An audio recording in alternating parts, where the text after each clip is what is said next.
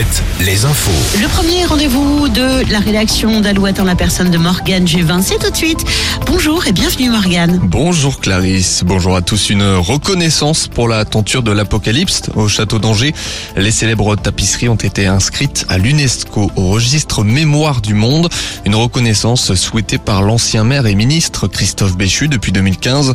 La démarche a abouti.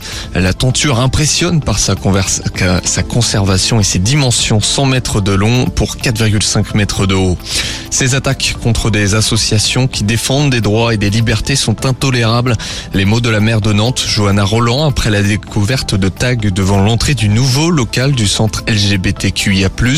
L'ancien QG de l'association avait déjà été visé à de nombreuses reprises. Une plainte a été déposée.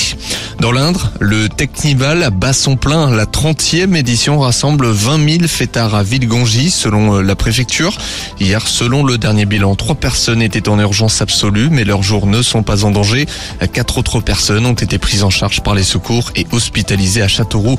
Près de 300 gendarmes sont sur place.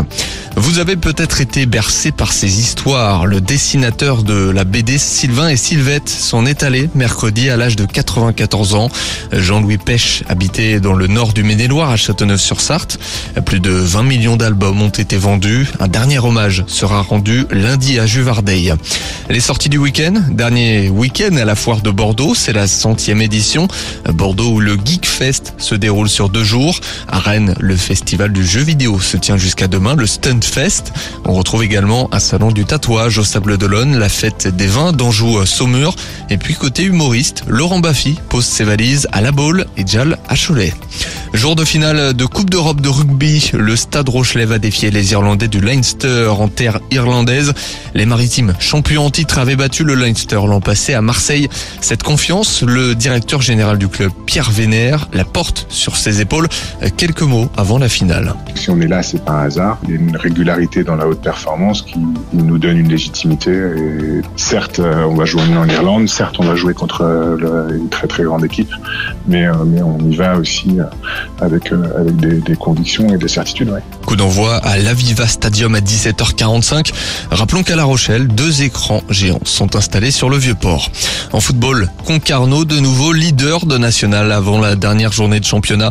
Les Bretons ont battu Bourg-en-Bresse hier 3-2 à domicile. Succès aussi de Saint-Brieuc et Cholet, défaite de Châteauroux et Orléans. Les playoffs de Pro B en basket, défaite hier soir d'Angers face à Chalon-sur-Saône et d'Orléans à Lille. Match retour lundi, une division en dessous. Le duel de nos régions entre Poitiers et Rennes a été une nouvelle fois remporté par les Poitvins. Poitiers a rejoint Andrézieux en demi-finale de playoff.